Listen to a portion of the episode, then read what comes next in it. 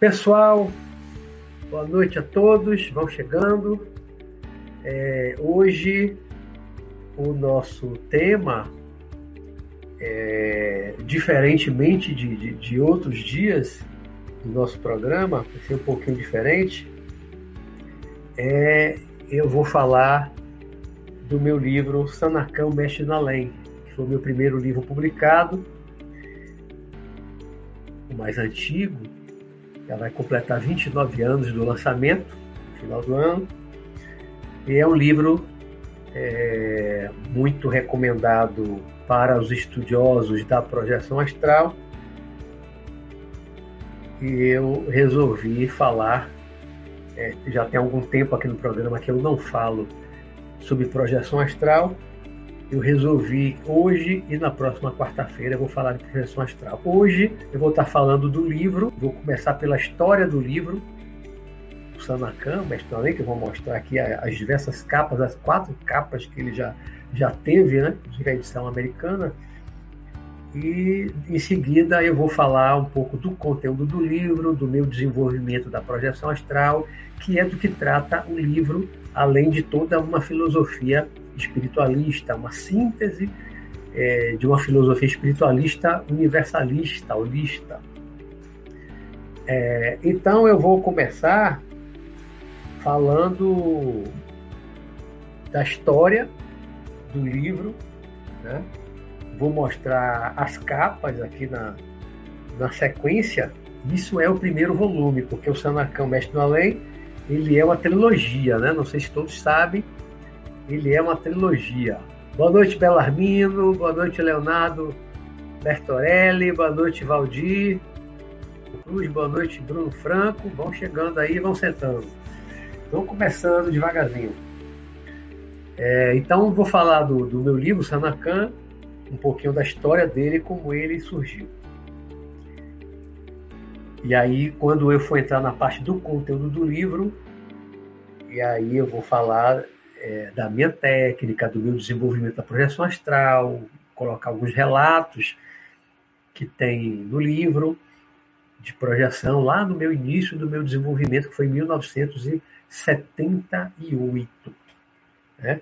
A história do Sanacan, o conteúdo do Sanacan, é, ele diz respeito a um período de mais ou menos seis meses de tempo apenas é o período que é retratado no livro, que aconteceu de junho, é, um pouco depois de história, começa em junho, como eu vou falar, na hora do conteúdo, e vai até o final do ano, até janeiro de 79. É um período mais ou menos de seis meses, que foi o meu início do desenvolvimento na projeção astral. Foram as minhas primeiras experiências, as minhas primeiras saídas consciente do corpo e que eu retrato no livro, com toda uma síntese de conhecimento que eu tinha naquela época. E depois de alguns anos eu escrevi a continuação, que é o Sanacan, mas na lei volume 2, e depois de alguns anos o terceiro volume, o Sanacan 3. Então são três livros. Eu vou mostrar aqui daqui a pouquinho. Em 1989, quando eu tomei posse como juiz do trabalho, é, para o interior e tudo, e também às vezes substituía nas, nas, nas varas trabalhistas daqui da capital, daqui de Salvador. E numa dessas substituições, passei alguns dias substituindo em uma vara aqui em Salvador, eu conheci um escritor baiano, Oleone Coelho Fonte, ele era juiz classista lá na, na vara. E conversa vai, conversa vem com ele. Ele disse que era escritor, tinha alguns livros publicados. Aí eu disse que eu tinha escrito também dois livros, mas que eu não tinha publicado ainda nenhum livro. E aí ele me pediu para eu levar para ele um dos meus livros. Aí eu levei o meu segundo livro, que era é, A Grande Revolução, a Revolução do Amor, que agora acaba de ser lançado na Itália, italiano, uma editora italiana, acabou de ser lançado lá, A Grande Revolução, a Revolução do Amor. Que vocês Aí eu levei para o, escritor, Leone, ele leu, gostou, e aí ele me falou: por que você não escreve um romance, Luiz Roberto? Eu falei: romance? Sei escrever romance. Meus dois primeiros livros não eram romance. O primeiro foi A Humanidade em Crise e Perigo de Extinção, que eu nunca publiquei. E A Grande Revolução só publiquei anos depois. Ficou datilografado, guardado normal durante muitos anos, até que eu consegui digitalizar, fazer uma correção, porque tinha muito erro depois do processo de digitalização, com, a, com o scanner da, daquela datilografia antiga, uma máquina de escrever antiga. Né? Aí eu acabei publicando, tem poucos anos que eu publiquei, e agora está publicado em, em, italiano. E aí o Oleano então sugeriu, que você não escreve um romance? Um romance? Tem jeito para escrever romance. Aí ele falou, não, é fácil, você escreve, é só você ter um, uma história, ter um conteúdo e você acontecendo, vai fluindo.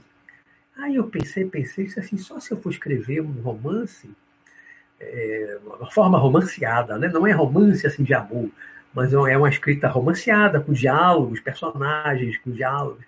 E aí eu pensei, só se escrever um romance é, sobre o meu período do desenvolvimento da projeção astral, relatando as minhas experiências, meu contato com os espíritos, quando eu saía do corpo e tal.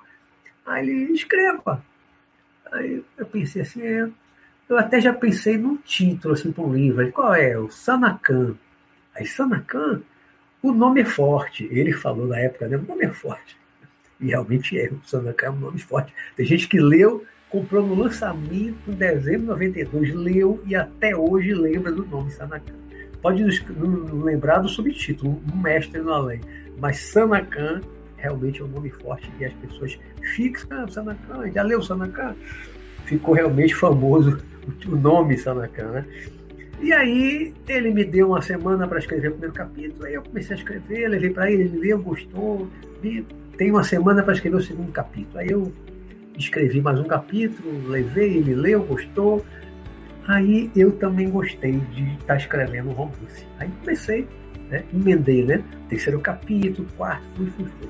Então, eu escrevi o Sanacan, o primeiro volume, entre 89 e 91. Demorei, porque eu viajava muito para o interior, juiz substituto, viajava muito. E eu só começava a escrever tarde da noite, depois que eu parava de trabalhar, 11 horas, meia-noite, que eu pegava papel ofício, caneta, né? Era caneta naquele tempo, não tinha computador ainda, e aí eu ia escrevendo. Então, concluí em 91. Aí, em 92, eu fiz uma edição por conta própria, particular, e a capa é esta. Não sei se alguém aí tem essa capa. Né? Essa foi a primeira edição e, a, e esse volume é mesmo da, da minha edição, de mil exemplares. Né? Inclusive, tem um, esse exemplar aqui, eu autografei alguns dias antes do lançamento. O lançamento foi 16 de dezembro de 89, ou de, de 92, 16 de dezembro de 92, e eu autografei esse livro em 29 de novembro de 92 para meu pai e minha mãe, né, para Durval e Nalda, meus pais, né?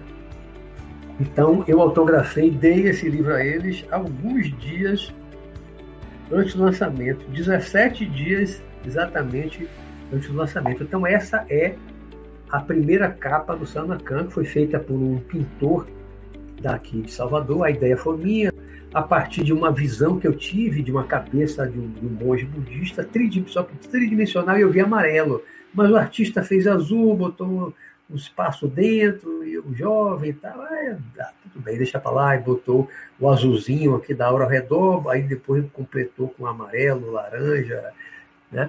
Foi a primeira edição, né? Foram apenas mil exemplares. Em 90 e 93, esse livro, logo no início de 93, esse livro chegou na mão do Wagner Borges, porque um casal de namorados que eu não conhecia até então, hoje são meus amigos. Eles foram no lançamento, que foi na, na Caixa, no Espaço Cultural da Caixa Econômica Federal do Shopping Park, aqui em Salvador. Eles foram a chegar lá umas 10 horas da noite, no lançamento, na, na noite de autógrafo, e eles leram, gostaram, aí eles mandaram Wagner, Wagner Borges, em São Paulo. O Wagner leu, gostou. Aí, quando eu viajei para, para o Egito, que foi no final de 93, eu já tinha feito um contato com o Wagner por telefone, naquele tempo não tinha ainda internet, essas coisas, por telefone, e aí é, combinamos de, na volta do Egito, eu ficar em São Paulo com ele, ficar na casa dele. Então, quando eu voltei, o final de dezembro, início de janeiro de 94, não lembro exatamente, porque a viagem foi longa, foram 35 dias de viagem, para o foi, que foi Egito, Israel, Turquia e Grécia. A viagem foi uma viagem demorada. Aí eu fiquei três dias lá em São Paulo, na casa do Wagner, me colocou para fazer palestra lá no, no IPTB com ele, né? E aí o Wagner passou a ser o maior divulgador do meu livro, do Sanacão, Mestre do Além. Recomendava nos cursos dele, colocou no site lá do IPPB, até hoje está lá no site, um livro recomendado né, de, de projeção astral para quem está começando.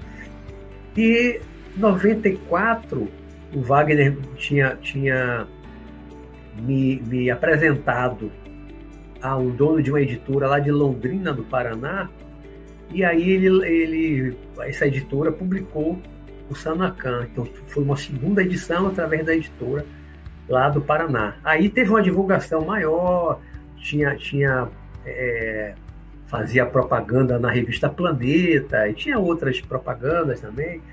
Aí o livro ficou um pouquinho mais conhecido em 94, porque aí espalhou pelo Brasil todo. Né? A minha edição eu só distribuí só vendi e dei mais do que vendi aqui em Salvador. Colocava nas livrarias aqui, não tinha tempo para estar atrás, para nada disso, não tinha internet naquele tempo. Né? E aí saiu essa edição em 94. Aí em 96, 97 eu publiquei o volume 2, depois veio o volume 3.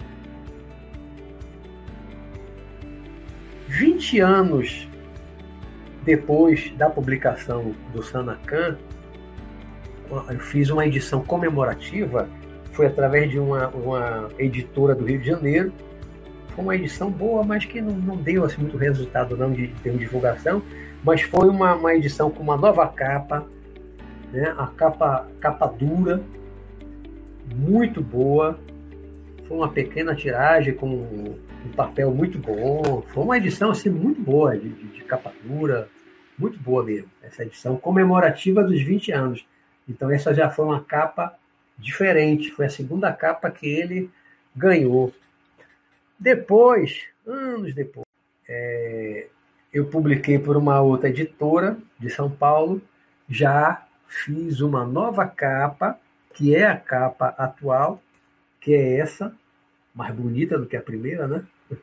Eu acho que ficou mais bonita do que a, a laranjinha, ficou mais bonita ficou mais trabalhada. Dessa vez eu insisti com o pessoal da editora para fazer a, a, o monge amarelo e tal, então ficou mais legal com a aura azul, ficou mais legal saindo, né? E, e aí o fundo preto para contrastar. Então essa é a capa atual do Sanacan, que está no Amazon, né? Com BR e, e, e, e o Amazon.com, né? Em 90, em, 90, em 2014, aí eu já tinha um site feito pelo meu parceiro que estava aí, Alexei Bueno, criou um site, já tem uns, uns 10 anos, eu acho, mais ou menos. Para mim, cuida do meu site até hoje, meu grande parceiro, Alexei. Super grato a ele, muito grato, sempre falam isso.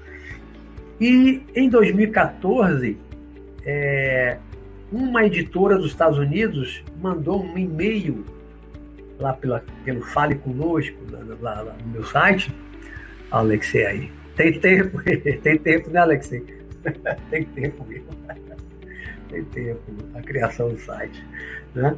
Deixamos, inclusive, durante uns nove anos, não, sete anos, sei lá, durante muitos anos, nós colocamos os três volumes do Sanacan e mais alguns outros livros disponíveis no site para baixar de graça em PDF depois eu tirei, porque aí eu coloquei, passei por outra editora e tal.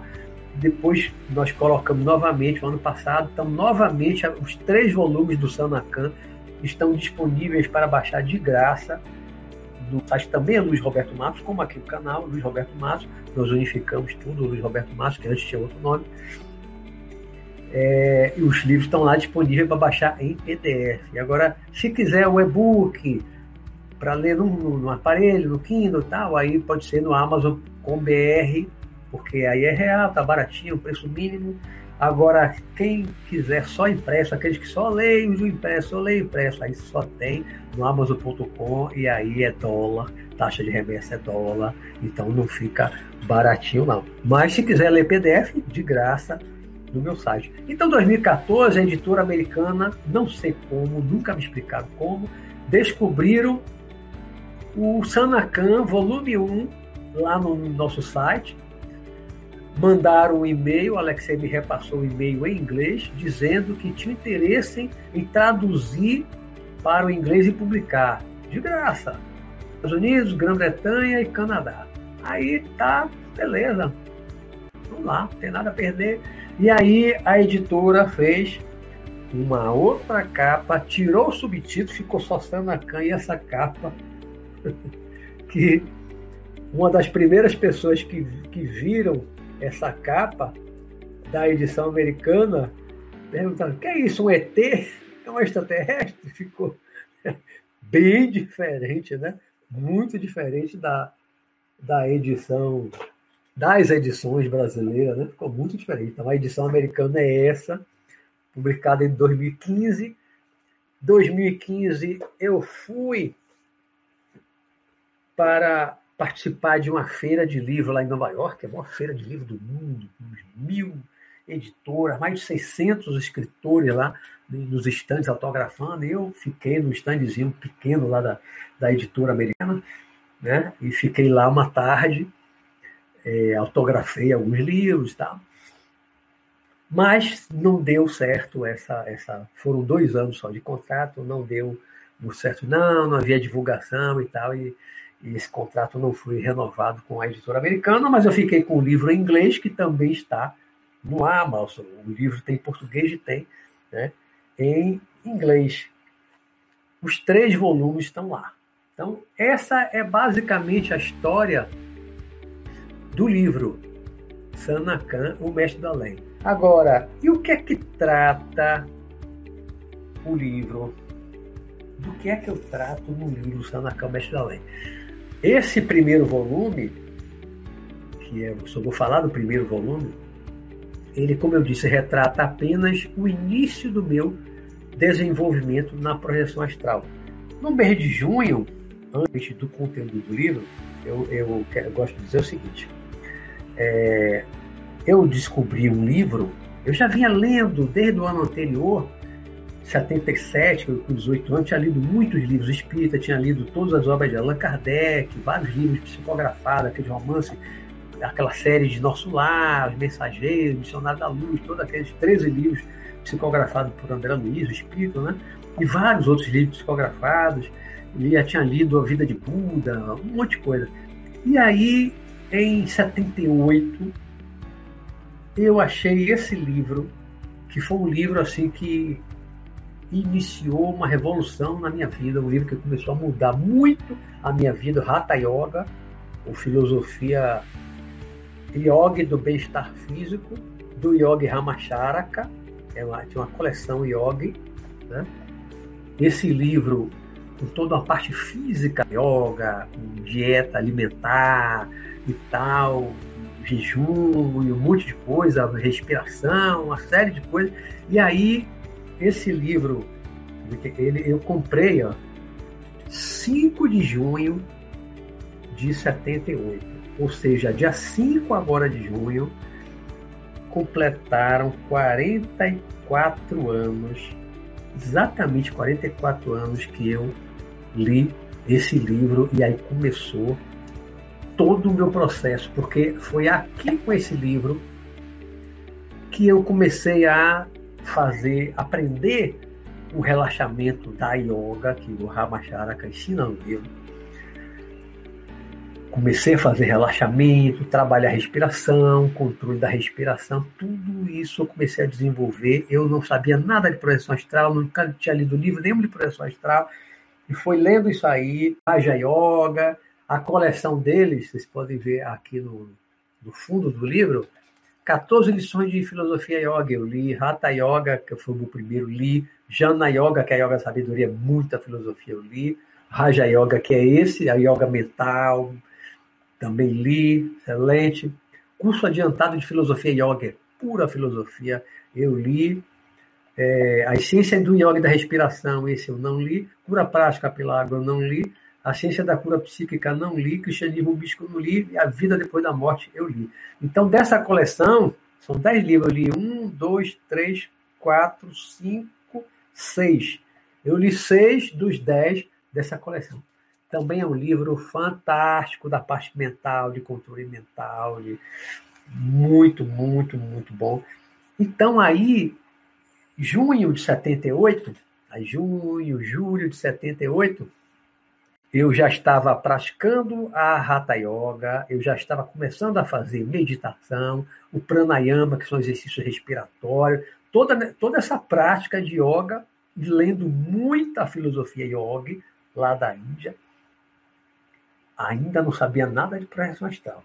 Então, quando eu já estava bem prático ali na yoga, meditando, e foi tudo assim muito, muito rápido, muito intenso, quando eu já estava é, dominando o processo de, de relaxamento e respiração, aí eu descobri no, na biblioteca, na biblioteca não, na livraria, eu ia sempre para uma livraria no centro da cidade, ia comprando livros e mais livros. Um livro, eu lia um livro, um livro desse do Ramachara, que é um livro assim mais ou menos fino, era um dia. Um livro mais grossinho, com 200 páginas a mais, eram dois dias. Então, era um devorador de livro. E aí, aconteceu. Eu descobri lá na, na, na livraria um livro de projeção astral. Não lembro exatamente qual foi o primeiro, se foi a projeção do corpo, a projeção do corpo astral, não lembro qual foi, porque eu só descobri, eu só li naquela época, em 78, quatro livros, só encontrei em Salvador, em livraria aqui, quatro livros sobre projeção astral, que foi a projeção do corpo astral, do corpo astral viagens fora do corpo, viagem astral e, eu acho que experiências fora, experiências fora do corpo. A projeção do corpo astral, Viagem fora do corpo, não, Viagem Astral. Tem a Viagem de uma Alma, de Peter Richelieu. Eram quatro livros. Né? E aí, quando eu li esses livros, alguns tinham lá umas técnicas, tá, mas que eu nunca usei.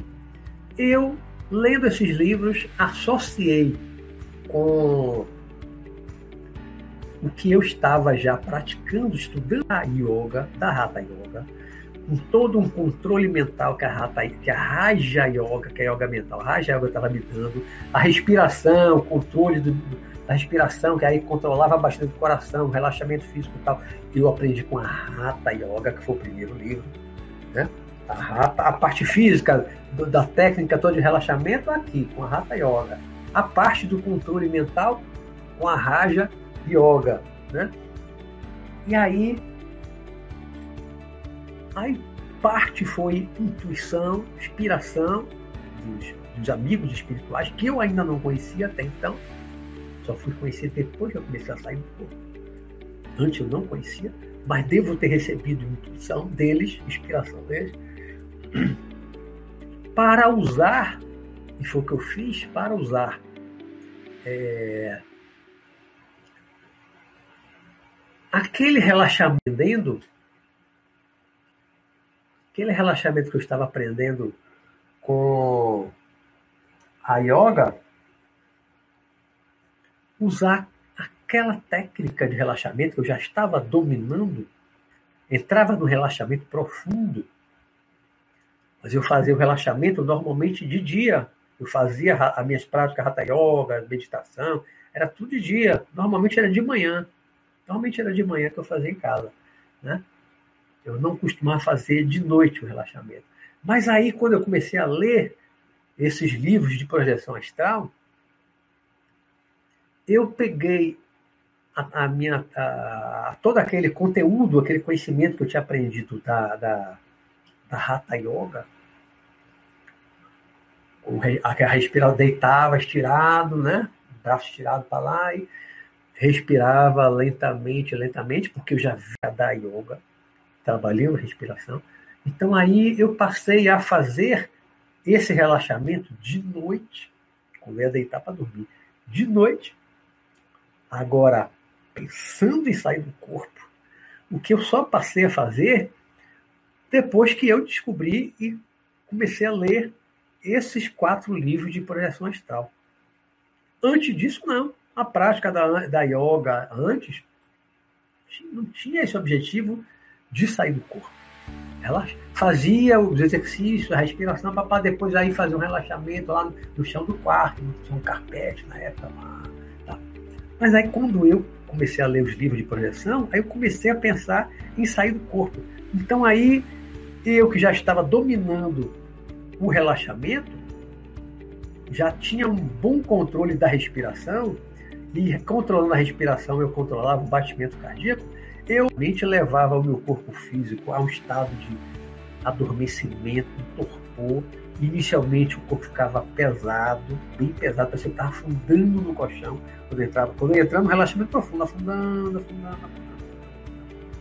Depois veio uma outra fase, que aí já era pensando na projeção astral, e aí já entrava muito controle. Por quê? Nas primeiras tentativas de sair do corpo, eu dormi. Relaxava, relaxava, relaxava, relaxava. Eu acordava de manhã, adormecia. No outro dia, de novo, relaxava, relaxava, controlava a respiração, controlava bem lentamente, dormia, acordava de manhã. Aí eu lembrei de uma coisa que eu li no livro de Paul, um dos livros de Paul Branco também que eu estava lendo naquela época, A Índia Secreta, que tinha lá uns faquis que ficava anos com o braço estirado até o braço endurecer, ficar duro, não descia mais o braço e tal. Porque... Aí eu tive uma ideia, um insight, né? Como eu estava fazendo relaxamento, relaxava, relaxava e dormia, vou fazer o seguinte: eu vou deitar, quando eu estiver fazendo relaxamento, eu vou levantar o antebraço, ficar assim na vertical para cima, perpendicular ao corpo, né? Do lado, do lado, né? E para cima. Um braço só. E ia induzindo relaxamento, respirando cada vez mais lentamente, cada vez mais lentamente, até chegar um ponto onde o meu tórax não mexia mais, o abdômen não mexia mais ficava imóvel. Eu não sentia mais o ar entrando no nariz. Né? Entrava tão pouco ar, tão pouco ar, que o nariz não mexia, o tórax não mexia mais. Isso me levava a um relaxamento profundo muito rapidamente, porque a minha técnica era baseada primeiro no controle da respiração. Controle da respiração. Isso me levava a um torpor, um adormecimento físico rápido. Poucos minutos eu entrava no relaxamento profundo. Agora, o problema é adormecer, dormir, em vez de sair do corpo, dormir. Esse era o problema. Aí, essa ideia lá do Faqui, que eu aprendi, que eu vi lá no, no, livro, né, a Índia Secreta em Pô Branco, eu, de noite, agora vou fazer todo o relaxamento e braço para cima. E relaxava, relaxava, relaxava, e o braço ia riando né? Já cochilando, quando eu ia cochilando, o braço ia riando, eu despertava. Não abria os olhos, não, mas eu ficava alerta por dentro. Quando eu sentia o braço arriando, eu puxava e de volta. E aí, aí, nos primeiros dias, eu ainda, eu acho que o braço arriou, mas aí fui adquirindo, praticando a yoga todo dia, Hatha Yoga, Raja Yoga, meditação, isso tudo era todo dia, todo dia mesmo, era diário, essa prática era diária. Então, isso foi me dando um domínio cada vez maior, um controle mental, controle da respiração, controle do batimento cardíaco, controle do relaxamento. Tudo isso eu fui controlando assim muito rapidamente. Muito rapidamente. Isso antes de setembro. De junho para setembro.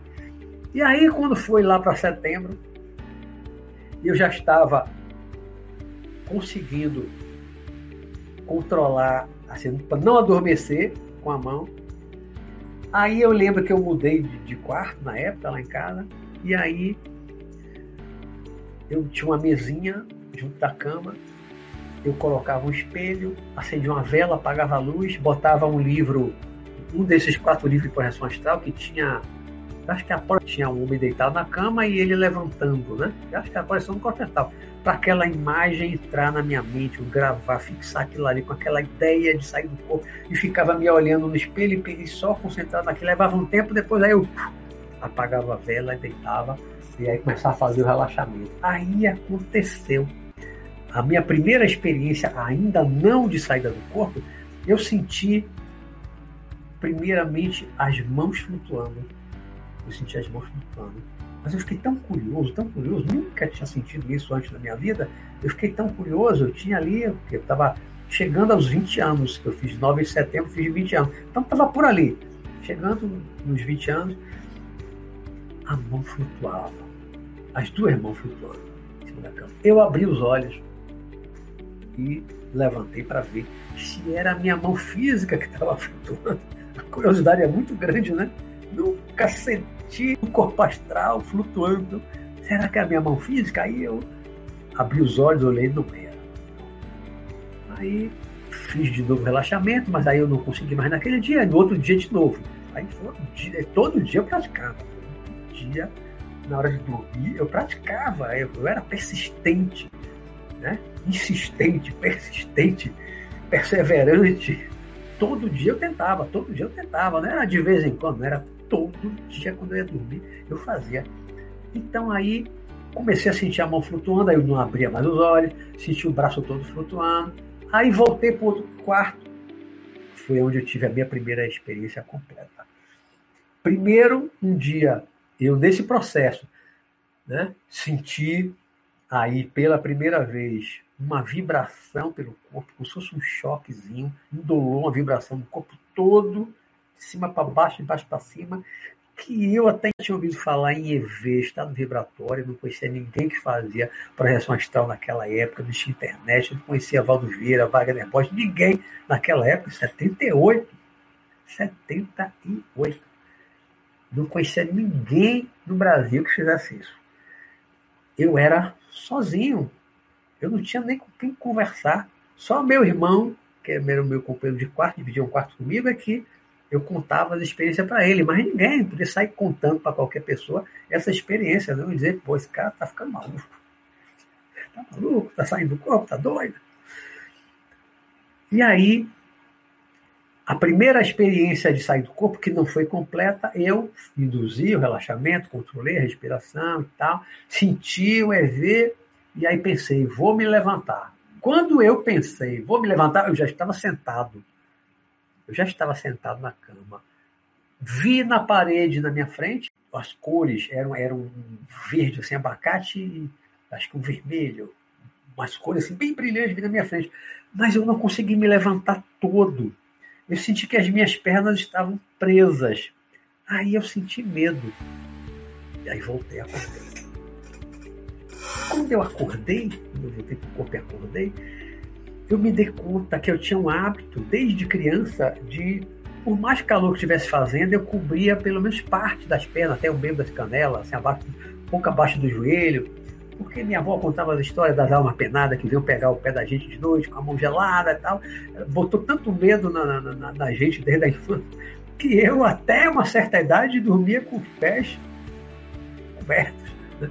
Então, a, a, parte da minha perna estava com um cobertor era que era um pouco grosso, era pesado.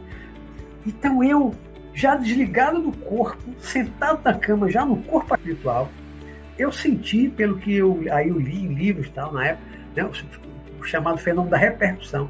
Repercussão que acontece no corpo físico, você sente no astral. Então aquele cobertor que estava pressionando um pouco, né, um pouquinho pesado, em cima da perna do corpo físico, eu senti no corpo astral. Porque eu não estava mais com a sensibilidade do corpo físico, a minha sensibilidade já estava no corpo astral. A minha consciência já tinha se transferido por completo para o corpo astral. Eu estava totalmente consciente no corpo astral agora. Né? Aí eu senti a perna presa, tive medo e voltei. Aí, eu me, quando eu me dei conta disso, quando eu vou tentar agora no outro dia, sem a coberta em cima da minha perna. E aí, outro dia, não me lembro se foi no dia seguinte, outro dia, não lembro, isso tem 40 vamos vai fazer agora em setembro, essa, essas primeiras experiências. Um belo dia, fiz o relaxamento, controlei a respiração, papapá, e senti o EV, sei, vou sair do corpo, vou me levantar. Era o que eu sempre pensava. Tem gente que às vezes me pergunta aqui no, no meu canal, né? Ah, eu senti o EV, o que é que eu faço? Diga para você mesmo mentalmente, quero me levantar, vou me levantar, vou sair do corpo. Você sai. Era o que eu fazia. Vou me levantar. Aí, mas me senti primeiro, me senti, é, senti o EV, né? o estado vibracional, aquela vibração do corpo. Me senti, desde quando eu senti o EV e deu um zoom na cabeça, um zoom na cabeça, né? zoom. Aí eu me sentia leve, igual uma, uma pluma, leve, flutuando em cima da cama. E ouvi uma voz chamar Beto Saia. Beto é meu apelido, né? Carlos de Roberto, de Roberto. Beto Saia. Quando eu ouvi isso, eu comecei a sair. Lentamente eu fui flutuando, acima da flutuando, flutuando, flutuando, fiquei em pé no lado da cama e vi Selene, que era uma senhora que, que eu comecei a frequentar em 77, no ano anterior. Uma pessoa super gente boa, mais velha do que eu. Eu devia ter um, sei lá, uns 40 anos, eu tinha, eu estava ali fazendo 19 anos, quando tive essa, essa primeira experiência de saída completa, consciente, né? Ela devia ter uns 40 anos. Era uma pessoa, uma, uma, uma mulher espírita, super, super gente boa, super do bem. E ela estava ali me auxiliando a sair do corpo. Minha primeira projeção completa, completamente consciente, foi assistida, como se diz hoje. Uma projeção assistida. Tinha alguém me dando assistência, alguém me auxiliando. Né? Foi a primeira. Ou seja, o primeiro espírito que eu vi quando eu saí do corpo por inteiro era o espírito encarnado, que era Selene. Mas aí, enquanto eu saí, não estava totalmente no meu controle, corpo, nessa primeira experiência, entrou um espírito, uma mulher com uma, aura vermelha brilhante ao redor dela. Mal dava para ver que tinha uma mulher dentro daquela chama vermelha. Atravessou a parede do meu quarto, assim, vinha em minha direção e passou por mim. Passou por mim. Aquilo me deu um susto tão grande que eu voltei por qualquer coisa. Foi a minha primeira experiência. Né? Se tivesse ficado só ali com Selene, beleza. Ah, que experiência maravilhosa. Mas minha primeira experiência de saída completa do corpo já tem um espírito desencarnado. Depois eu descobri quem era. Um espírito desencarnado com uma chama vermelha, a pessoa que estava ali com raiva, com né? um monte de, de sentimento que não era legal, né? E com a cara assim enfesada e vinha em minha direção e ah, acabou com a minha experiência. Acabou a experiência. Mas tive a saída completamente consciente. Ouvi Selene, que estava fora do corpo lá no meu quarto. Ouvi, vi por inteiro Selene. A minha visão estava perfeita.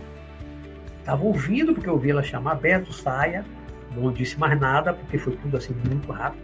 Então a minha, a minha primeira experiência completa de sair do corpo foi essa, foi curta, e eu já vi um espírito encarnado, projetado, estava no meu quarto, e a desencarnada, duas mulheres, coincidentemente, né? E uma desencarnada que entrou e veio para cima de mim, me assustei e voltei para o corpo.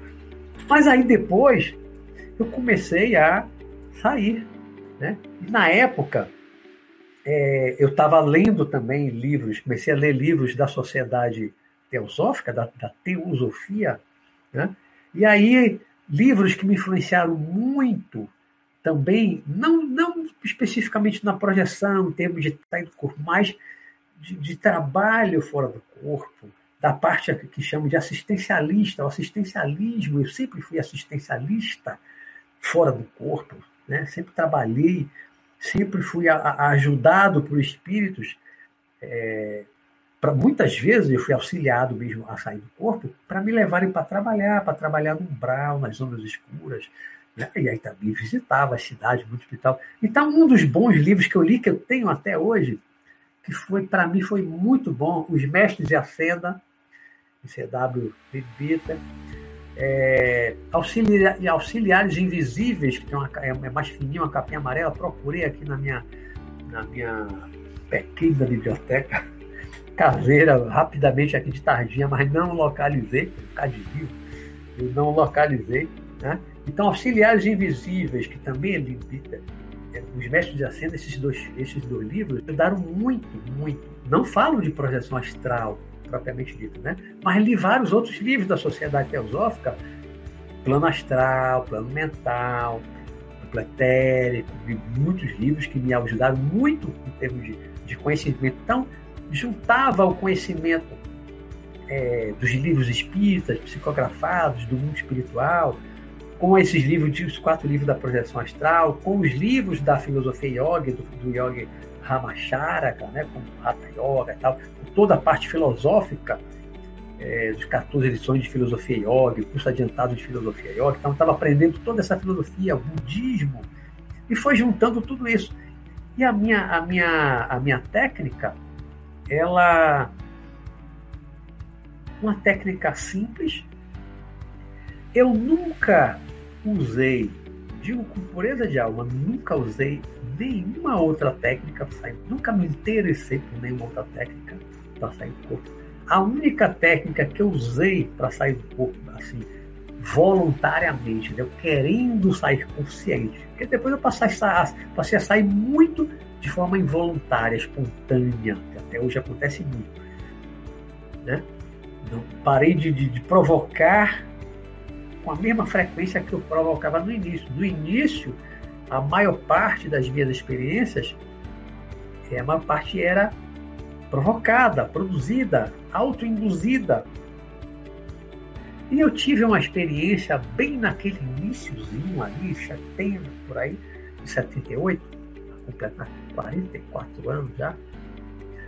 Eu tive uma experiência que é uma das mais incríveis que eu descrevo no, nesse primeiro volume do Sanakan, Mestre no Além.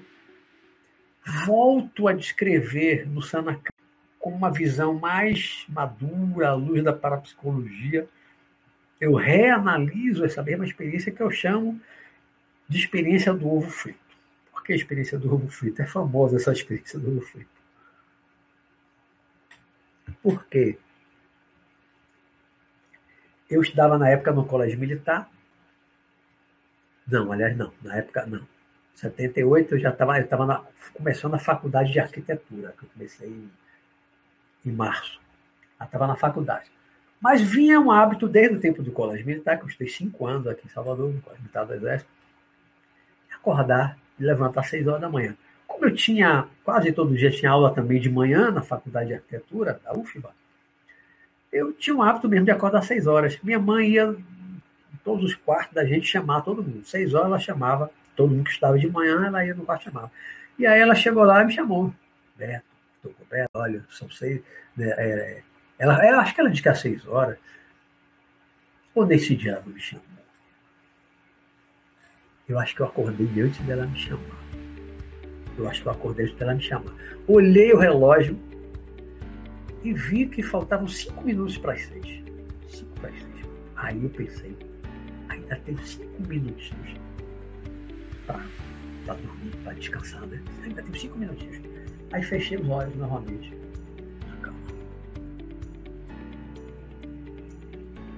De repente, eu estava, sem estar pensando do corpo, já era de manhã. Eu só fazia as projeções, eu só estava praticando a saída consciente de noite. Só de noite. Nunca tinha tentado de dia, luz do dia na claridade. Mas eu deitei, fechei os olhos, relaxei eu já estava ainda meio sonolento quando acordei o relógio, né? Então, rápido. De repente, eu estava na porta, em pé, a porta da Copa, que era a Copa Cozinha lá no apartamento da gente. Eu estava em pé na Copa. Via meu irmão Jorge, que era quem dividia o quarto, sentado meio de frente para mim, tinha uma mesona comprida, nós éramos nove pessoas na família. Né? Eram oito filhos, mas meu irmão mais velho não estava morando em casa. Aliás, nem o outro, não, tava, não sei, já tinha ido para academia militar. Eram seis, mais meu pai e minha mãe. Então eram oito. Era uma mesa grande desde o tempo que todo mundo morava em casa. E meu irmão estava sentado no café. Minha mãe saiu da vi minha mãe saindo da cozinha por trás dele, passar atrás dele e colocar um pratinho na frente dele Quando eu olhei para o pratinho, é como se o pratinho viesse a mim, um close, eu não me desloquei. Né? A minha visão deu a sensação de dar um close, como a câmera que você dá um close. Aí dá a impressão que o prato veio mais perto de mim e eu via que o pratinho tinha um ovo frito. Um ovo frito, uma gema inteira, né? não estava quebrado, não era mexido, era ovo frito inteiro. Né? E aí eu acordei deitado na cama. Foi muito rápido. Acordei, acordei. Olha, interessante. Puxa, que sonho, sonho, que sonho interessante. Aí levantei, fui para o banheiro, levei alguns minutos no banheiro, depois aí fui para a cozinha. Quando eu cheguei na porta da cozinha, parei no mesmo lugar do sonho, parei no mesmo lugar. Vi que meu irmão Jorge estava sentado no mesmo lugar. Minha mãe estava na cozinha, só tinha ele naquele momento. Vi o pratinho já estava no lado dele, o pratinho sujo da gema do ovo, que ele já tinha comido naquele meio tempo, que eu levantei, fui no banheiro até chegar lá. E ele estava tomando café com leite, com umas, biscoitos, a gente mais chamaria, afundava, a gente tinha um hábito desde a infância de afundar botava um bocado assim no café com leite, afundava com uma colher, quebrava quando estava mole, né? E comia, né? E ele estava já nessa fase do café com leite com a bolacha, né? Com biscoito. Aí eu fiquei parado, espantado, com ele regalado assim. Aí ele olhou para mim: O que foi, Beto? Eu falei: Não é possível. O que foi, Beto? Não é possível. O que foi, Beto? Fale. Aí eu falei para ele, né? Minha mãe veio por trás de você, botou o prato, blá, blá, blá, aí foi, assim, assim, assim, assim, foi exatamente como eu tinha visto. Ou seja, eu nunca, menor dúvida, nem na época, nem hoje, 44 anos depois, vai completando agora, em setembro, nunca tive a menor dúvida e nem tenho a menor dúvida de que eu do corpo de forma ali espontânea, ali chegando às 6 horas da manhã, plena luz do dia, foi a primeira experiência que eu tive de projeção, contando com provocada e espontânea, né? Mas foi a primeira experiência que eu tive fora do corpo de dia, apenas luz do dia, de eu ver coisas, nesse caso foi dentro da minha casa, e que depois, e no caso aí foi há poucos minutos depois, eu fui no mesmo lugar onde eu estive e confirmei que tudo que eu vi exatamente tinha acontecido tudo que, que aconteceu, né, que eu vi, era exatamente como tinha acontecido. Então, eu logo naquele meu início da, da, do meu digital já tive essa experiência na luz do dia, que eu estava vendo tudo de dia, claro, né? e logo em seguida eu confirmei. Então, isso me deu uma, uma, uma confiança maior, isso me deu uma grande confiança naquela época, né? de que não era um sonho criado pela mente, não era uma alucinação. Depois eu tive muitas outras experiências, né? O tempo não vai permitir muitos relatos, tá vendo aqui? 51 minutos já, mas vou trazer mais algumas. Ainda naquele, naquele início do meu desenvolvimento, é... logo que eu comecei a sair consciente, foram se apresentando espíritos amigos, que, mas que eu não conhecia, foram se apresentando espíritos, né? tinha um homem e uma mulher. Um homem se materializou no meu quarto uma vez, naquela época, mesmo 78. Eu, eu, num dos meus programas aqui, teve um programa que eu, que eu relatei, né? o, espírito, o título é Um Espírito se materializou no meu quarto. Eu conto em detalhes essa, essa materialização, não vou poder contar aqui, porque mas foi uma materialização materialização de um espírito que eu já tinha visto algumas vezes fora do corpo. Então já conhecia ele. Foi por isso, inclusive, que eu não me assustei quando eu o vi materializado. Se materializou lentamente. Eu assisti todo o processo de ficar até é, aquela névoa, o ectoplasma branco, até ficar perfeito, assim, um homem perfeito, magro, branco, calça e camisa, perfeito no meu quarto.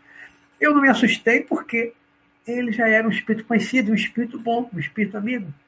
Era ele e uma mulher que se apresentavam. E aí, depois de um tempo com essas experiências, eles me apresentaram ao Sanacan. Enfim, pô, só agora que eu vou falar do Sanacan. E o Sanacan? O Sanacan um espírito muito mais evoluído do que eu. Esses dois espíritos, né, esse casal, né, também trabalhavam, tinham ligação com o mestre Sanacan, o mestre espiritual, que é um espírito com quem eu tenho uma relação muito antiga. Fomos yogis juntos na Índia, naquela região que hoje é o Paquistão, mas na época era tudo Índia. Fomos monges budistas na China também, já, já fiz regressão, já vi nós dois, né?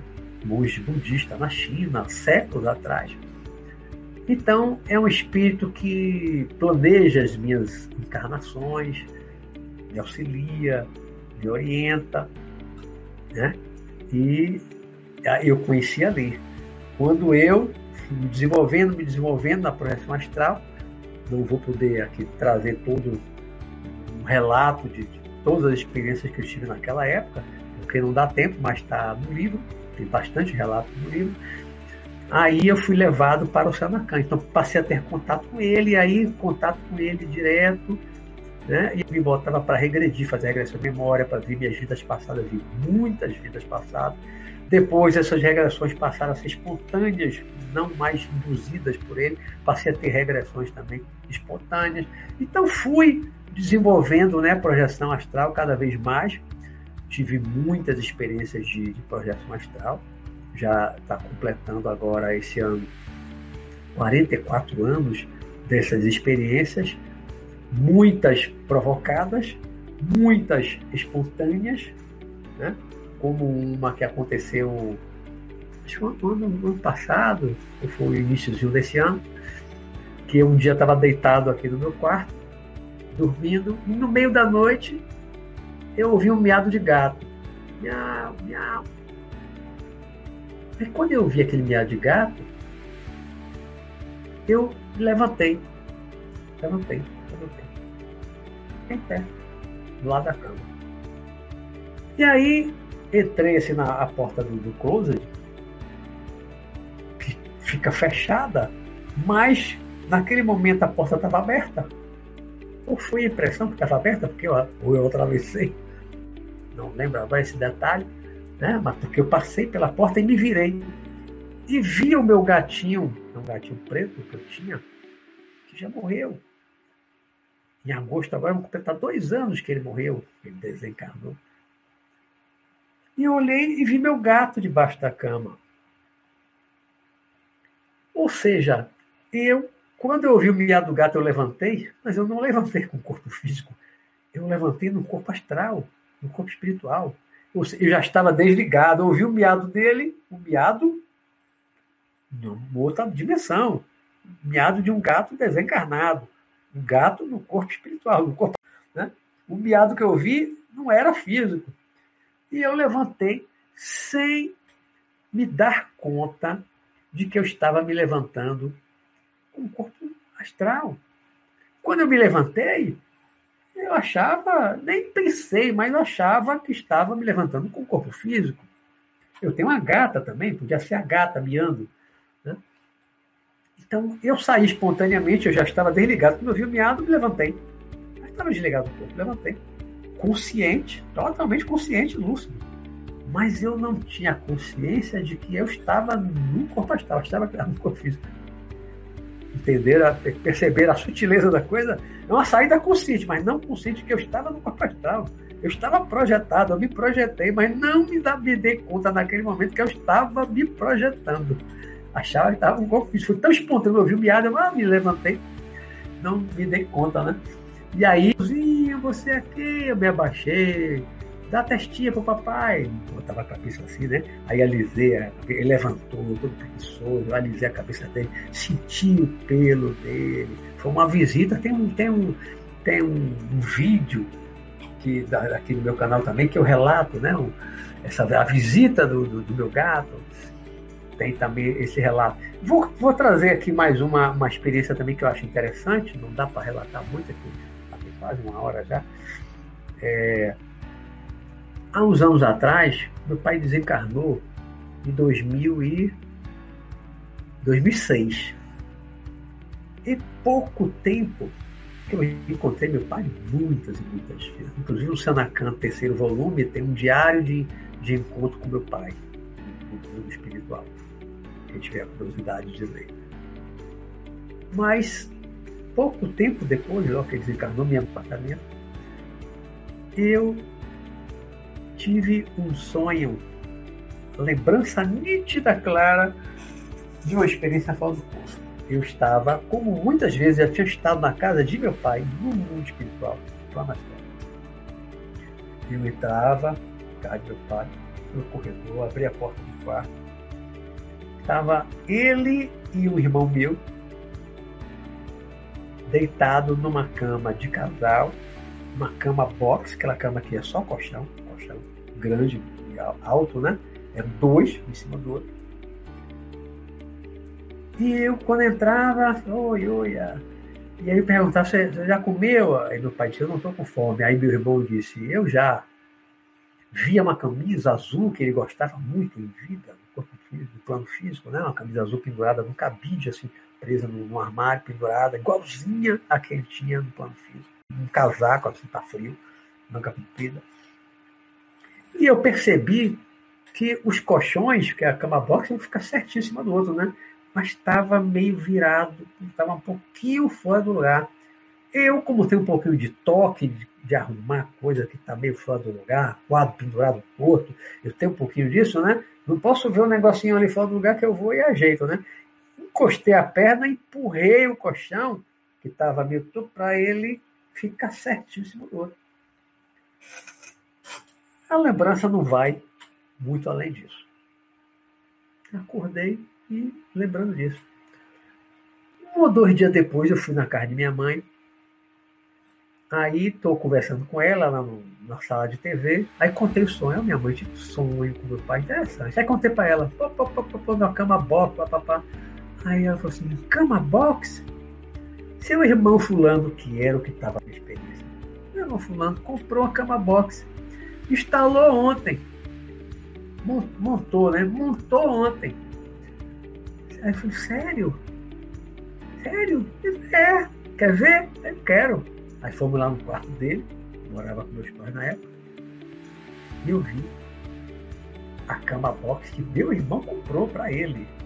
Casa, na casa de minha mãe, ele comprou para ele, a cama de casal, igualzinha a que eu tinha visto um dia ou dois antes na casa de meu pai. E esse meu irmão estava lá deitado com meu pai nessa cama, na cama box igualzinha a dele. Né?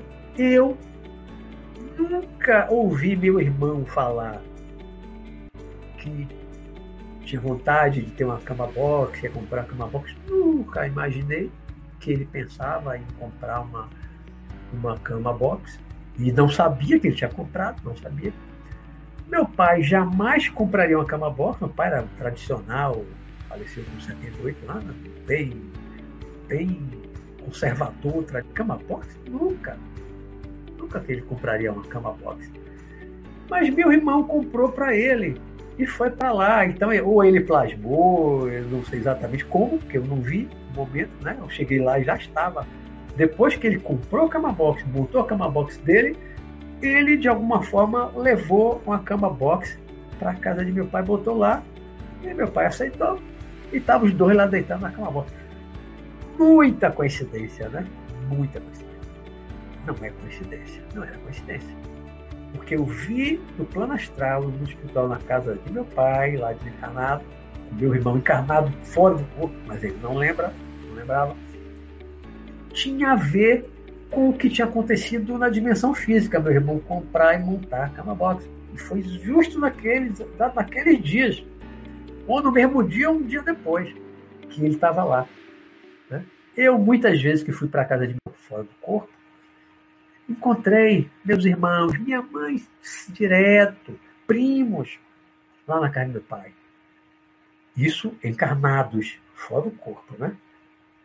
Nenhum lembra Nenhum lembrava depois. Meus irmãos, nenhum lembrava.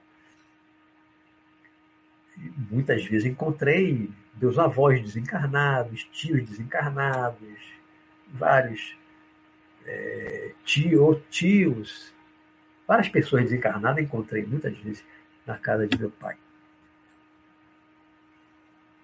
Então, nesses 40, quase 44 anos, está completando agora, é, eu tive muitas, muitas experiências.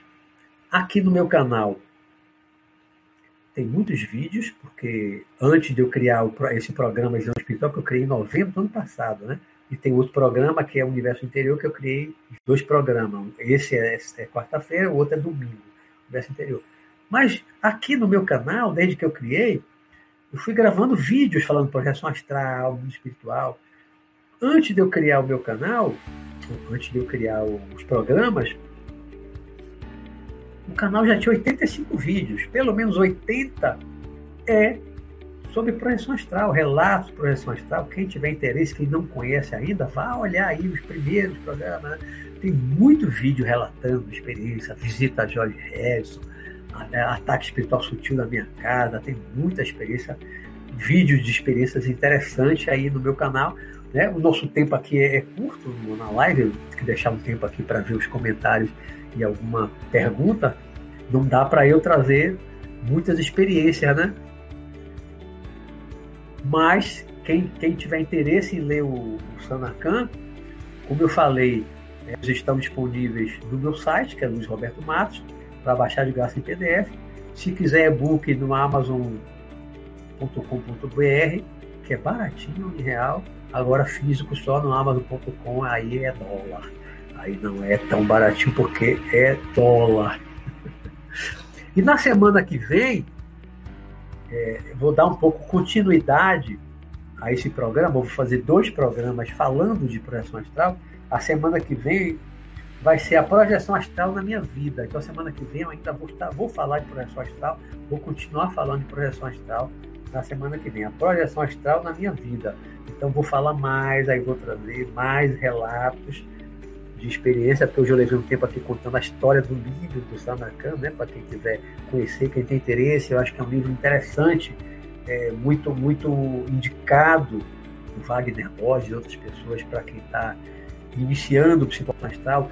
Eu, eu coloco no livro em detalhes tudo, muito mais do que eu coloquei aqui, muito mais detalhes é, que aqui não dá para colocar tudo em detalhe, tudo que eu fiz, a mudança de alimentação, jejum, parei de ouvir meus rock, um monte de coisa que eu fiz naquela época que me levaram a, a usando a minha técnica que eu batizei de dormir acordado, eu consegui sair do corpo com apenas três meses.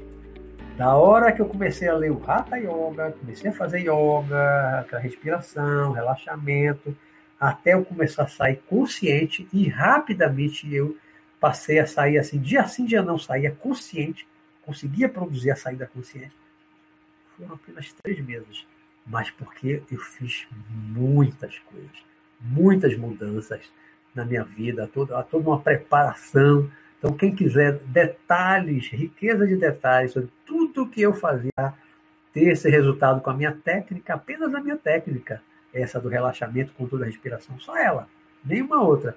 Três meses para mim eu estava saindo do corpo consciente. Ah, e outra coisa, eu, eu já ouvi de muita gente, inclusive hoje eu estava lendo é, comentários aqui dos últimos programas, teve gente dizendo que quando estava lendo meu livro, teve a experiência de sair da consciência.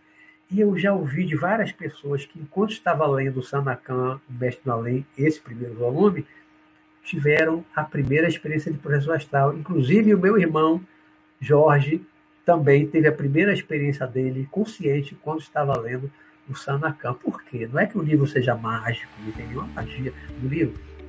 É que os detalhes, a descrição de todo o processo que eu fazia para a saída, aquilo tudo entra na sua cabeça, satura a mente daquela ideia, isso sugestiona, acaba auxiliando você a sair do corpo. O que pode acontecer com outros livros também, né? Eu estou falando do meu porque muita gente já me disse que teve experiências, que usou a minha técnica e deu certo. Hoje também está valendo a pessoa de, olha, eu usei a sua técnica, deu certo, consegui minha primeira experiência com a sua, com a sua técnica.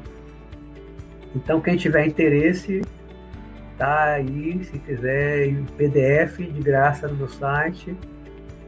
Deixa eu descer aqui para ver onde começa aqui os comentários. Aí, Bruno Franco, comprei pela internet o seu livro Sanacan, volume 2, de uma livraria em Salvador. E o livro que eu comprei veio com uma dedicatória sua, que interessante, para um tio seu chamado Braz. Olha, meu tio Braz. Irmão de meu pai, já desencarnou. que interessante, Bruno Franco. Alguém da família colocou no sebo, né? Vendeu pro sebo, sei lá. Tá. Interessante, interessante. O meu aqui, o que eu mostrei, é dedicatória para meu pai e minha mãe. Esse para tio Braz, olha aqui. Raridade, né? E meu tio se interessou. Ele teve algumas experiências, já idoso, teve algumas experiências. E aí perdeu o filho, jovem, era tenista da Polícia Militar, foi assassinado de forma trágica. Então ele passou a se interessar mais por isso, queria sair do corpo para poder encontrar o filho. E ele leu Sanacan, né? Ajudou a dá um pouquinho de consolo também, né? Naquele momento. Que legal. Braz era irmão. É. A Liz Massa é, Braz era irmão do pai dele, era meu tio Braz.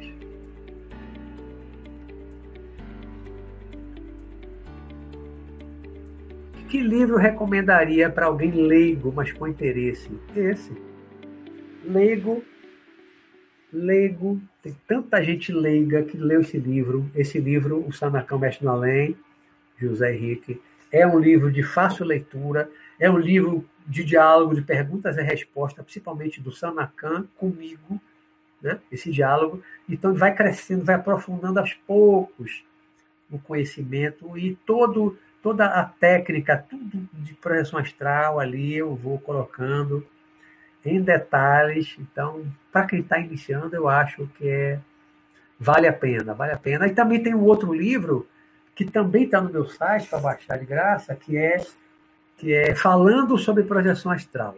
E esse não é romanceado, é um livro mais técnico, né, bem didático, falando tudo sobre projeção astral, mundo espiritual, as coisas todas. Né? Falando sobre projeção astral é o nome do livro. Esses dois eu recomendo para você que está começando. Este livro de primeira edição autografada. Liz. Eu não me lembro se você foi no lançamento, Liz. 92. Não lembro.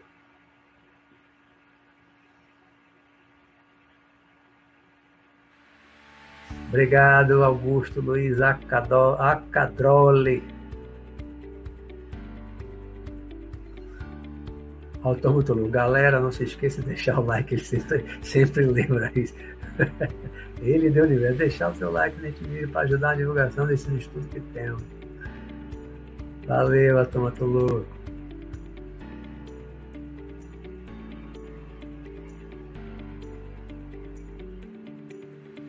Vera Lúcia falando uma entrevista com o Wagner Borges. Tem, é, aqui tem entrevista com o Wagner, tem uma palestra minha só o áudio, lá no PPB, o Wagner, mas é só um áudio, que foi a Raquel Macedo quem gravou no, celular. Aí tem aí. Tem uma outra entrevista também para um outro cara lá de São Paulo, que fez um vídeo muito legal, entrevistando várias pessoas pelo Brasil. Ele veio aqui a Salvador e aí fez uma entrevista comigo, também foi muito legal.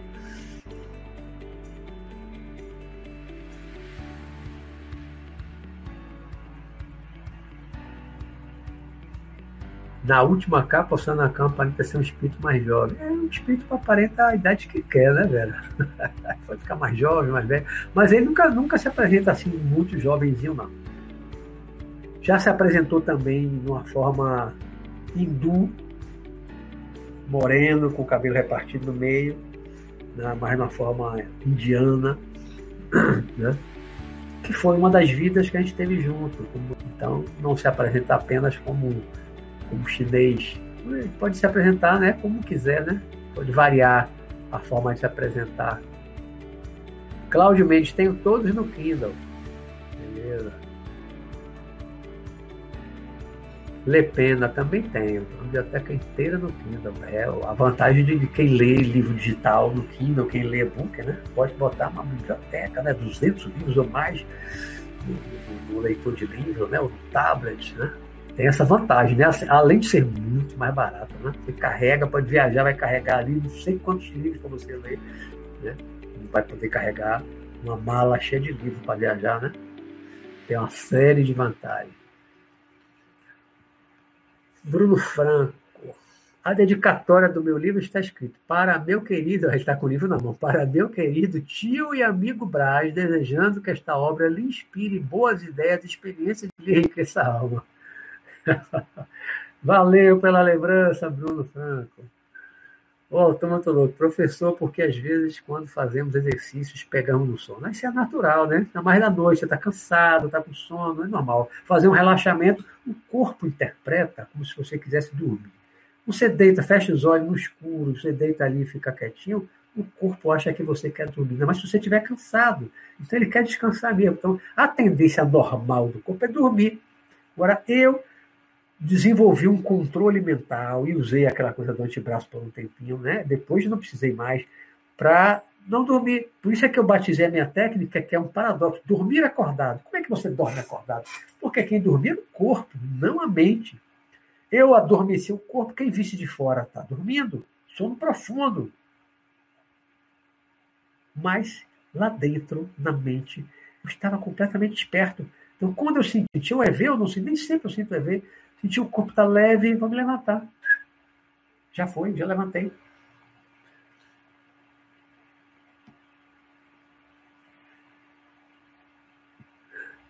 Le Pen, a minha prima morre de ciúme do livro dela. Acho que por conta da dedicatória. Daí o só.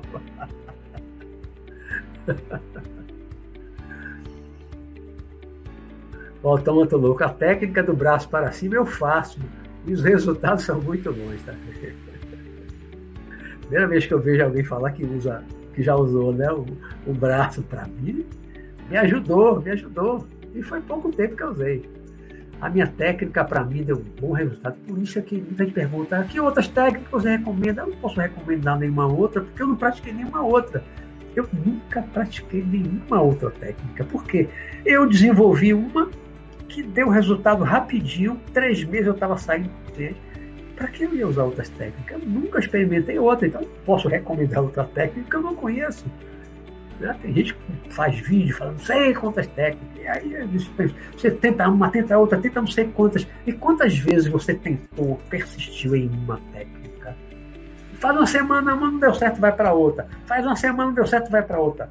Eu fiquei três meses insistindo, diariamente, diariamente, aí deu certo. Tem que ter perseverança, persistência.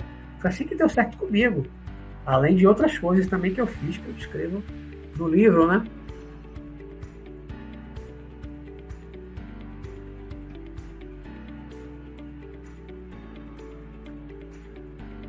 Durante meditação, a toma. É, você tá, tá, você tá meio desligado do corpo, você pode estar tá ouvindo sons da outra dimensão, né? Ouvir voz, ouvir alguma coisa. Você está meio desligado do corpo Está centrado mais no interior, né? coisa de outra dimensão. Depende. Outro dia eu saí do corpo. Eu tentei a exoprojeção. A exoprojeção é sair da Terra, né? Já tive uma experiência muito legal. Caí por duas vezes no subsolo. Na terceira vez, caso num lugar muito mais fundo. Caí, caí no lugar, né? Um breu completo. Daí danei a rezar para voltar para o corpo. vez de subir, desceu, foi em vez de exoprojeção, foi o que? Foi introprojeção.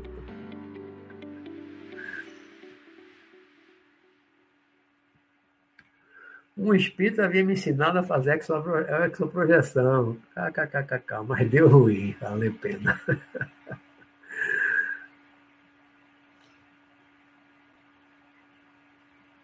a outra aí, ó. Ernesto Plastina. Por falar em dedicatória, o livro que comprei na estante, muito boa, que recomendo estante virtual, já comprei muitos livros usados, raríssimos, que não tem mais edição há décadas, e eu procurei na estante virtual e achei comprei, usado. Aí, ó, o Ernesto Plastina. Falar em dedicatória, o livro que comprei na estante virtual tem uma dedicatória do Luiz para a amiga dele, Zene, minha amiga lá do interior. Acho que a data é de 93. Caraca, 93, eu lancei em, nove... em dezembro de 92, então foi logo em seguida dedicatória para ela. 93, aí, então é raridade, é da primeira edição que eu fiz, particular.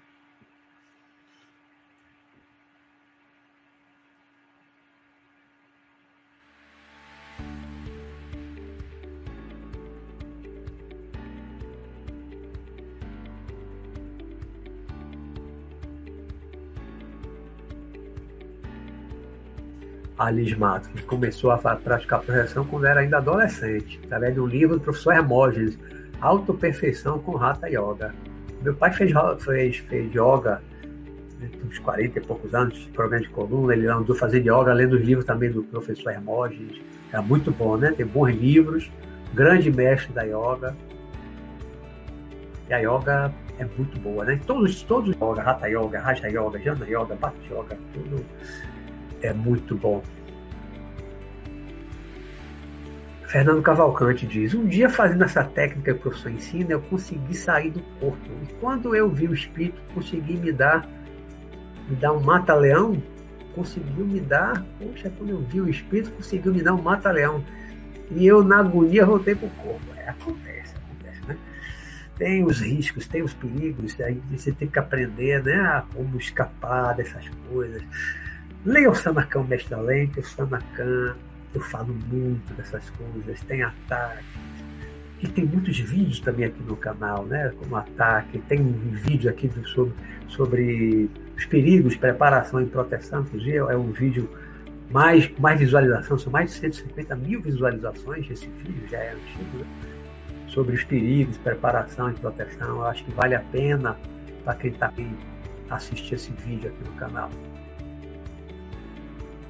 Le pena. Quanta riqueza de conhecimento, de experiências. Estou louco aqui, vou assistir de novo na sequência. Assista os vídeos aqui do canal Le Pena.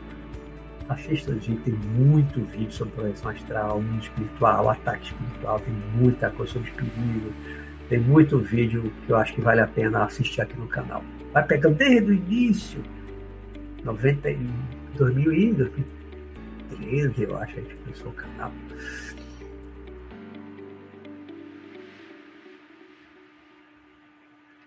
Samantha praticava quatro anos a yoga, né? Legal, legal. Pode ser evolutivo. Estou lendo seu livro pelo Kindle, beleza. Beleza. Eu tenho o Sanacão Mestre do Além, sabia? Mas estou dando meu releio.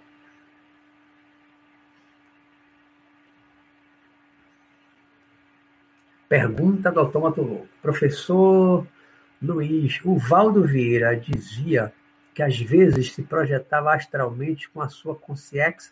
Consciência é o espírito, né? Eu acho, né? A linguagem dele era diferente. Mesmo estando acordado e andando na rua, até possível para nós, meros alunos. Olha, eu não posso dizer que não é verdade que ele não faz. Eu quem sou eu para dizer isso? Não tenho a menor condição de dizer isso. Eu nunca fiz, acho muito difícil, muito improvável a projeção astral. Não consigo imaginar alguém, não consigo imaginar alguém fazendo a projeção astral astral. Não projeção mental ou diferente. Mas a projeção astral eu não consigo imaginar alguém fazer acordado, ainda mais caminhando na rua. Não consigo. Estou dizendo aqui que não é verdade o que ele dizia, de jeito nenhum. Né? Lá que ele conseguia. Eu não consegui nunca, nem de longe. Primeiro que se eu saísse do corpo, eu cairia e não sairia.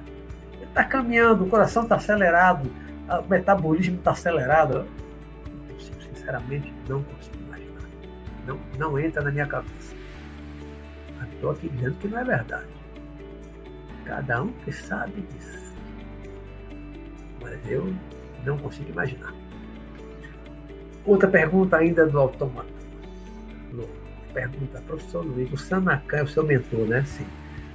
Já falei. O Senhor consegue escutar a voz dele mesmo estando acordado, ou na vigília, ou só em projeções dúvidas. Olha, eu tive uma experiência uma vez. Foi uma experiência, eu tive umas poucas experiências de telepatia, telepatia mesmo, na minha vida, dos 18 anos para cá. Mas essa experiência aqui que eu vou relatar rapidamente, respondendo aí a pergunta do Autômato Louco, eu estava voltando de viagem, eu tinha uns 27 anos, tá? eu, eu era advogado ainda, pouco advoguei, advogado do interior, viajava de ônibus, voltando de viagem, de ônibus, já, a, a, o ônibus já estava entrando na rodoviária aqui de Salvador, e aí eu acordei de um sonho, estava sonhando com a rodoviária, o ônibus chegando na rodoviária e eu despertei. Né? Tive um sonho besta, pense num sonho idiota, idiota, ridículo, ridículo. Aí quando vi que estava na rodoviária, aí pensei, aí lembrei do sonho, né? Tinha acabado de despertar assim, do sonho. Aí eu disse para mim mesmo, mentalmente, né? De onde saiu tanta porcaria, a palavra que realmente foi outra, mas de onde saiu tanta porcaria? Aí eu vi uma voz grossa, masculina, a voz do Sanacan, dentro da minha mente. Não era apenas um pensamento, era a voz dentro da minha cabeça, como se tivesse um telefone dentro da minha cabeça, aquela voz grossa dizendo, da sua mente, meu filho. E ela de onde sai tanta porcaria da minha mente? De onde sai tanta porcaria? Aí ele respondeu, da sua mente, meu filho. E aí, aí continua falando, não sei o quê, não sei o quê, você testado assim, não estava lá muito bem, muito equilibrado naquele momento, né? Você estado, aí começou a falar. Isso eu me levantei, ouvindo a voz. Levantei da poltrona, peguei a minha mala em cima, ouvindo a voz dentro da minha cabeça. Aí a, aquela fila no corredor do ônibus para descer, todo mundo descendo, descendo, descendo, descendo. Eu, aí eu caminhando, ouvindo a voz na minha cabeça, conversando com ele. Eu falando, ele falava, ele perguntava, ele respondia. Tem uma passarela que atravessava da rodoviária para o shopping Guatemi, que hoje é shopping da Bahia. Eu atravessando conversando. Ou seja, talvez uns cinco minutos de uma conversa telepática com o Sanakan. Foi a única vez que aconteceu uma conversa assim com ele. Mas foi uns cinco minutos, uma voz que não era minha voz, completamente diferente da minha voz, uma voz grossa, forte, né? de uma, uma pessoa madura. E aquela voz dentro da minha cabeça. Eu falava, ele falava. É, teve uma hora que eu perguntei o que é que eu faço para voltar a ter aquele equilíbrio, né? o que é que eu faço? Aí disse você sabe, você já conhece o caminho, você já trilhou o caminho. Esse caminho que eu trilhei lá em 78, 79, no meu início, que eu descrevo no primeiro volume do Sanakana, você já conhece o caminho, você sabe o caminho, você sabe, ou seja, se quiser voltar a fazer aquilo tudo, desenvolver tudo aquilo, né? E ter aquele mesmo equilíbrio que eu tinha você já conhece o caminho, você já trilhou o caminho, faça novamente aquele caminho, que não precisa repetir tudo de novo, não é faça isso, isso, não, você já conhece o caminho. Vou repetir tudo? Você já conhece o caminho, é só você, você sabe o que tem que fazer, você sabe o que precisa fazer, se você quiser fazer. Eu sei que foi cinco minutos mais ou menos de uma conversa, ali foi telepatia mesmo, e eu identificava a voz, não é apenas um pensamento às vezes você tem um pensamento, você não sabe, é meu ou não é meu, porque é um, apenas um pensamento. Ali não, é uma voz, como se tivesse um telefone dentro da cabeça. Uma experiência realmente impressionante essa.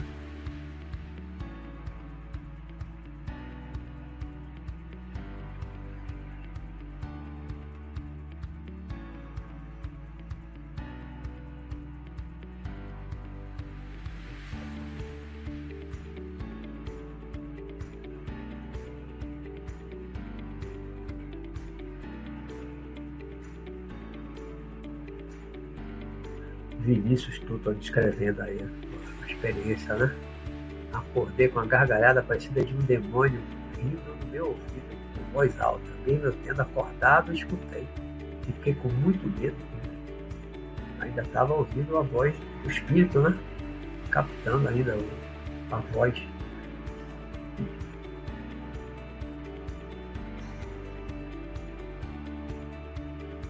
Marta Delgado, falando das experiências, muitas experiências interessantes. Ficaria horas ouvindo esses relatos. Olha, se eu fosse contar 1% da experiência que eu tive fora do corpo, eu ficaria aqui um mês, todo dia contando.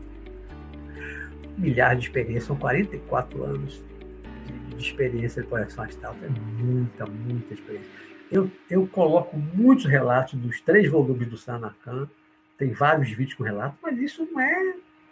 Chega nem assim. Não, dá, é muita, muita coisa que eu já vi, que eu já fiz, que eu já vivenciei fora do corpo, né? Na semana que vem, como eu não vou, estar, vou ter que falar mais do livro, vou falar da projeção astral na minha vida, aí eu vou trazer uma série de relatos aqui interessantes. Para quem gosta de relatos, semana que vem vai ser mais um relato e a importância da projeção astral na minha vida, o que é que mudou na minha vida, o que é que tem de importante na projeção astral na minha vida. E aí a gente vai continuar com esse papo com os relatos na semana que vem, né? Autômato Louco ainda pergunta, professor Luiz, o senhor já conseguiu enxergar o Mestanacan no plano físico? Não. Plano físico não. Nunca se materializou para mim, nem eu vejo, assim, eu não sou clarividente, nunca vi. Igual a materialização, não. Não, nunca vi. Só fora do corpo mesmo.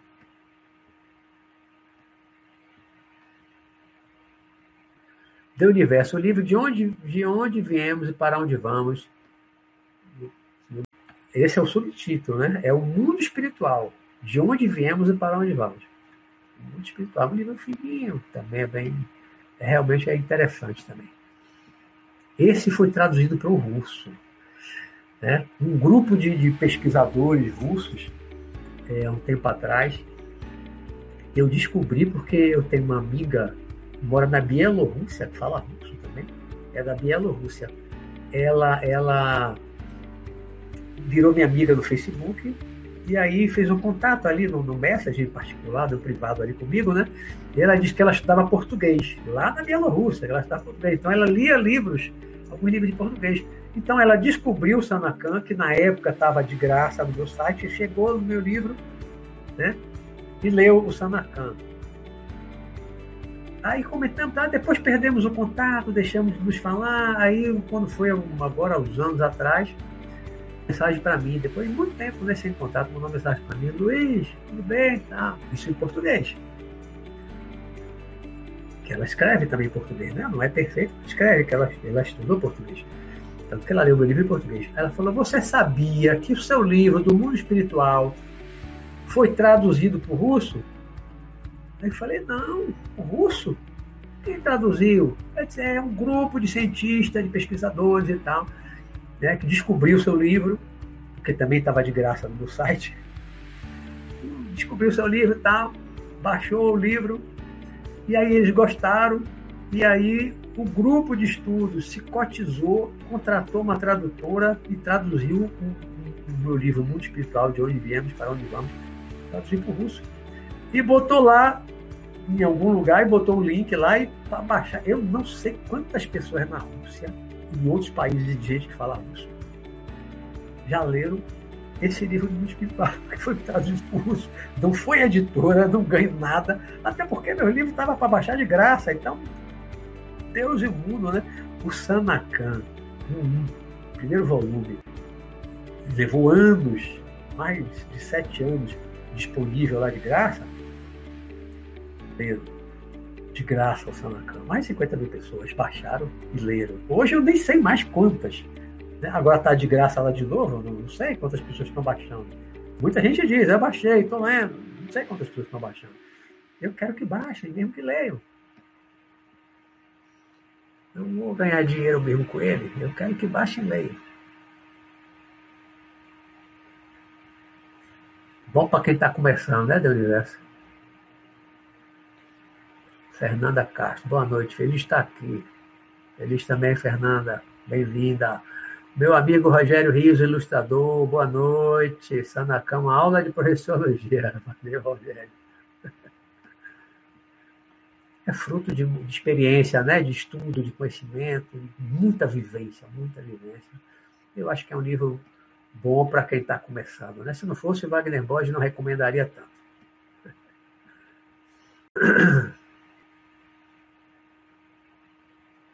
Já temos aqui uma hora e 33 minutos chegando.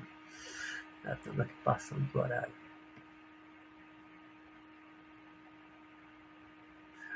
Vera Lúcia, professor, já assisti seus vídeos e vou maratonar novamente. Tem muito ensinamento, dicas e recomendações. Já assistiu todos? Umas 80 vídeos, né? Fora dos programas agora mais recentes, né?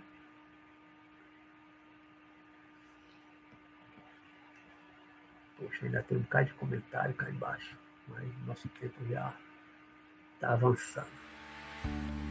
Mas agora aqui no final é mais comentário, falando de livro. Tá bom. Ok. Acho que as perguntas, eu. A última pergunta é de automotor. Professor, alguns dizem que o seu mentor é exclusivo seu. Eu nunca disse isso. Mas alguns dizem que ser ao mesmo tempo mentor é de mais de uma pessoa, na sua opinião. Quem está certo? Ó, eu nunca disse que ele é exclusivo meu. Eu disse que ele é o meu mentor. Eu disse que ele é só meu. Até porque todo, todo mestre espiritual, todo guru, tem muitos discípulos, muitos alunos. Né? Tem guru de um, de um discípulo só? Não, né? Ele, com certeza, tem muitos outros, tem muitos outros, não sou só eu, não. E eu nunca disse que ele é só meu, não. Valeu, gente, valeu, gente. Vamos ter que encerrar, já estamos aqui passando de uma hora e 34 minutos. Nosso tempo é uma hora e meia. Então, a semana que vem, a projeção astral na minha vida, vou trazer mais relatos concentrar muito no relato e aí falar da importância que a projeção astral tem, o que mudou na minha vida, a ânsia da projeção astral. E aí a gente vai ser mais ou menos uma continuação de hoje, tá bom? Ainda dentro desse, dessa, dessa temática, que eu sei que muita gente gosta, ele sente falta, ah, você não tem falado de projeção astral, fica falando de outras coisas, tá? Eu resolvi fazer uns dois, pelo, pelo menos dois programas aqui, falar do livro, né, para quem quiser ler, né? e trazer relatos. Eu sei que todo mundo gosta dos relatos de projeção astral, né? Por muita gente eu ficaria aqui toda semana só trazendo relatos de projeção astral, né? Mas o meu objetivo maior não é esse, não. Né? O meu objetivo maior, como eu digo, a projeção astral, quando eu escrevi o Sanacan, eu nunca pensei naquela época, não imaginei que o livro fosse cair na graça dos estudantes da projeção astral, nas graças do Wagner Borges. Era um livro, na verdade, que eu tentei passar uma síntese de conhecimento espiritualista. Projeção astral foi apenas pano de fundo. A projeção astral, para mim, era um pano de fundo. Através da projeção astral, sair do corpo e para o mundo espiritual. Pronto, aí agora eu vou falar do mundo espiritual, reencarnação, lei de causa e efeito, evolução espiritual, papapá. A projeção astral era para ser um pano de fundo. Mas, como tinha muita projeção astral no livro, caiu nas graças dos estudiosos da projeção astral, como Wagner Borges, meu grande amigo Wagner. Em breve estaremos fazendo uma live junto aí, né? acho que em julho vou falar para o, o, grupo de estudo dele lá do, do IPPB. Então, gente, boa noite para todos vocês. Fiquem com Deus, durmam bem tenham uma boa projeção astral hoje à noite, agora incentivados, sugestionados pelas coisas que ouviram aqui. Espero que tenham uma boa experiência. Se tiverem, na semana que vem, aqui na quarta-feira, e aí eu leio o relato, tá bom? Fiquem com Deus, tudo de bom para vocês, tá certo? E até a próxima quarta-feira. Quem me acompanha no domingo, no Universo Interior, esse domingo vai ser a metamorfose da alma. A metamorfose da alma. Vamos falar da transformação interior. O universo interior é só a temática para dentro. Né? Aqui a gente está para fora. Ó, projeção astral, outras coisas, muito espiritual. Mas domingo, o universo interior é para dentro. É o mergulho interior. Então, até breve, até breve, até breve. Até domingo, para quem acompanha domingo. E até quarta, para quem só acompanha o Visão Espiritual. Então, gente, valeu, valeu, valeu. Boa noite e até domingo ou quarta. Tchau, tchau.